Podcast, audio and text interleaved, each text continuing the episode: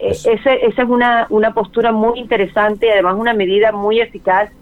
Están, se van a apostar en las cuatro entradas y en las salidas pidiendo las cédulas, pidiendo las cédulas porque se han dado cuenta que ya estas eh, personas no van en carros de alta gama, van en unos carros pequeños, en unos Mazdas. Eh, eso sí, están, están eh, reforzados con seguridad estos Mazda, eh, pero, pero, pero que la gente se está mimetizando y eso era una, eso era una crónica de una, de una, de una, de una retaliación más o menos avisada y, yo creo que el ejército y la policía tienen que hacer muchísima inteligencia y haciéndole seguimiento a todo uno de esos temas. Eso es lo que usted señala. El padronamiento es importante. Los conjuntos residenciales de los edificios sepan quiénes son los que están. ¿Padronamiento? ¿Cómo, cómo, cómo sería? Es pura, que utilizaba cuando llegó a tener a su bebé se empadronó. Si tú no te empadronas, no existe. O Colombia hiciera el empadronamiento y supiéramos exactamente cuántos somos.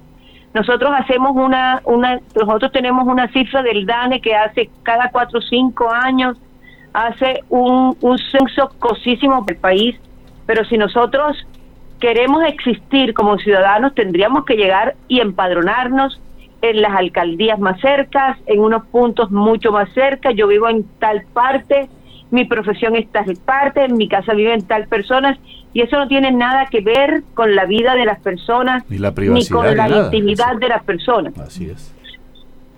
No tiene que ver nada con la privacidad. tiene que dar saber, información. Pero entonces, ¿qué sería el padronamiento? Saber en qué trabajan, en qué laboran, eso es...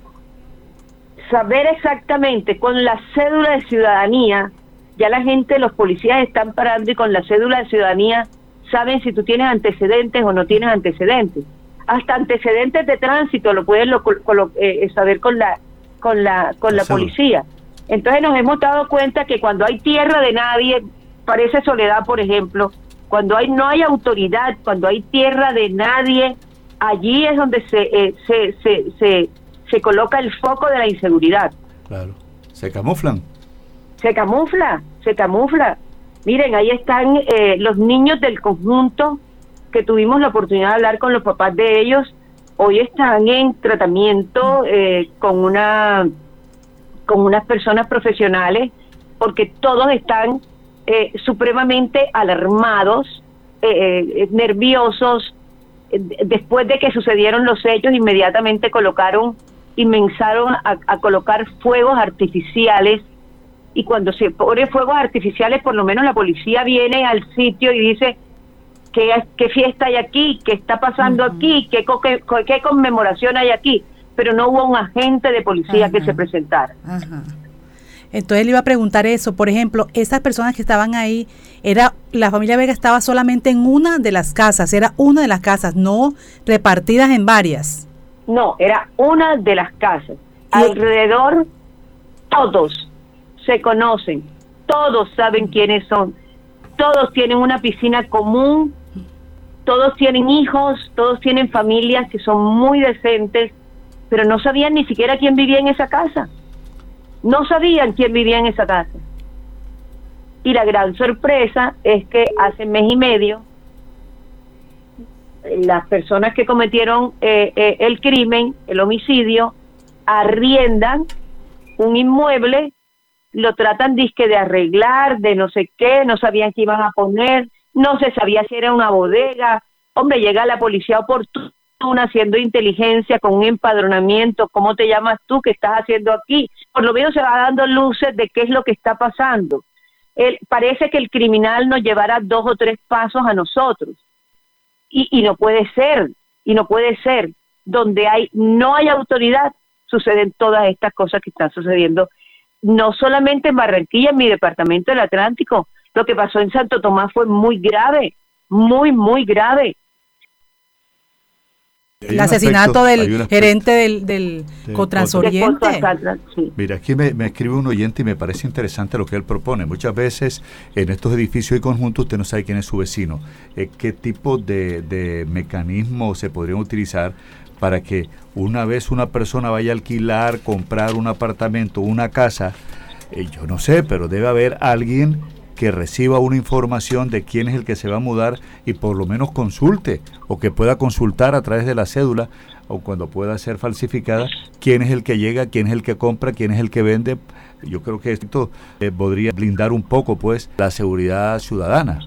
Osvaldo, eso, eso se llegó a esa conclusión ese día en esa reunión que se extendió casi hasta las nueve y media de la noche en compañía de del mayor eh, del, del, ejército y de la policía nacional y de la policía de la, de la metropolitana y se llegó a la conclusión de que hay que obligar a la gente que haga un, un empadronamiento urgente eh, para dónde más va a crecer Barranquilla. Barranquilla está creciendo para esa zona, precisamente para esa zona. Una persona allí me dijo que estaba en el Consejo de Estado todavía una determinación para saber si, si Villa Campestre pertenecía a Barranquilla o a Puerto Colombia. Y yo me acuerdo que hay una ordenanza, precisamente eh, eh, hay una ordenanza donde se determinó que los habitantes eran de Puerto Colombia, pagan sus impuestos en Puerto Colombia, pero Puerto Colombia no lo siente como propios, se lucra de sus impuestos, pero ellos se sienten huérfanos de Puerto Colombia, tengo que decirlo porque eso fue lo que me manifestaron. En vista de eso se llegaron al ejército, llegaron a la policía, en vista de eso yo hice un derecho de petición y, espero que me lo conteste el, el doctor Jesse Turbay, porque a mí me parece que cinco motos para el ejército eh, con, una tasa de seguridad y convivencia ciudadana que pagamos todos los atlanticenses, no es posible que no se pueda tener y no es posible que no se pueda brindar. Ahora estamos en espera de, de, y ayer hablamos precisamente con un miembro de la, de la gobernación del Departamento del Atlántico para, ahí hay un sitio, ya el sitio lo donó, es un sitio de expansión y, y lo, y lo donó la comunidad en este momento eh, para que se le pudiera construir al ejército una base del ejército. El ejército se comprometió a tener 15 uniformados permanentemente, pues no los puede tener a pie. Los tiene que tener, eh, dicen que el, el vehículo más ágil es una moto porque hay muchas salidas para la playa, hay muchas salidas para, para, para la vía de la prosperidad, entonces es muy fácil el escape.